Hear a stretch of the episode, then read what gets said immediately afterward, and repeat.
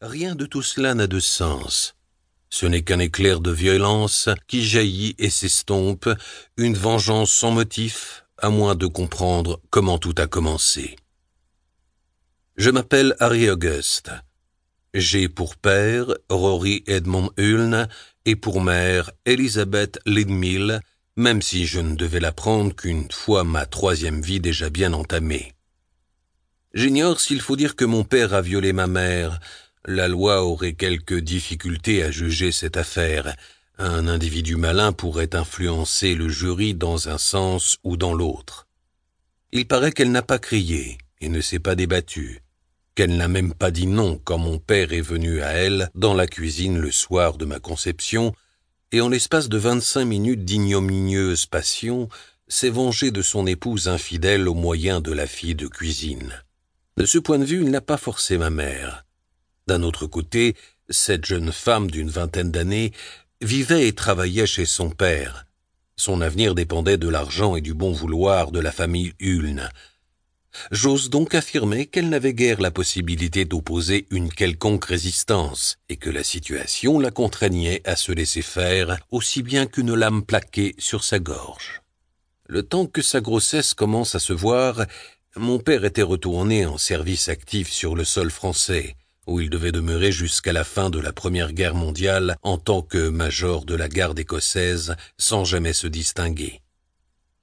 Au cours de ce conflit où des régiments entiers pouvaient être éradiqués en l'espace d'une journée, ne jamais se distinguer constituait un accomplissement enviable.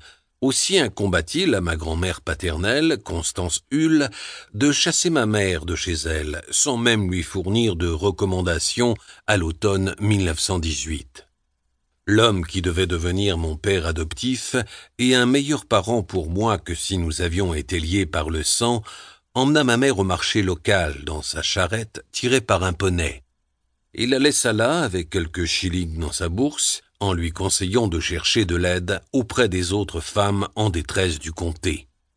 Alistair, un cousin de ma mère qui n'avait qu'un huitième de sang en commun avec elle, mais dont la richesse compensait largement ce déficit génétique, lui donna du travail dans son moulin à papier d'Édimbourg mais comme elle grossissait et devenait de plus en plus inapte à effectuer ses corvées, quelques jeunes administrateurs qui étaient à trois échelons de l'équipe responsable la transféra discrètement. Désespérée, elle écrivit à mon père biologique. Mais la lettre fut interceptée par ma rusée grand-mère, qui la détruisit avant qu'il ne puisse lire cette supplique. Ainsi, le 31 décembre 1918, Ma mère dépensa ses derniers pennies pour prendre le tortillard d'Édimbourg Vaverley jusqu'à Newcastle et à quinze kilomètres au nord de Berwick upon Tweed, le travail commença. Un syndicaliste nommé Douglas Cranish et sa femme, Prudence, furent les deux seules personnes qui assistèrent à ma naissance dans les toilettes pour dames de la gare. On m'a raconté que le chef de gare s'était posté devant la porte pour empêcher toute malheureuse d'entrer pendant l'accouchement, les mains derrière le dos et sa casquette couverte de neige baissée sur son front, lui donnant une mine que j'ai toujours imaginée sombre et malveillante. Il n'y avait pas de docteur au dispensaire en cette heure tardive, surtout un jour de réveillon, et le médecin mit plus de trois heures à venir.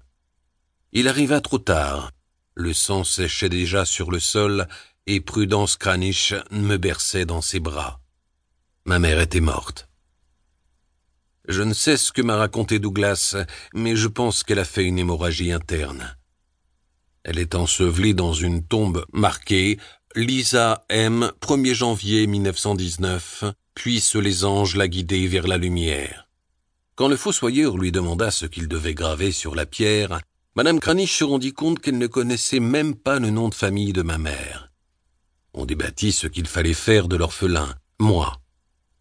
Je crois que Madame Kranich fut très tentée de me garder, mais des considérations financières et pratiques l'en dissuadèrent, tout comme l'interprétation littérale que Douglas faisait de la loi, ainsi que son sens très personnel de la propriété.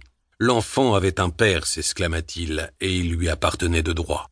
Cela ne l'aurait pas avancé à grand-chose si ma mère n'avait eu sur elle l'adresse de mon futur père adoptif, Patrick Auguste, à qui elle avait proposé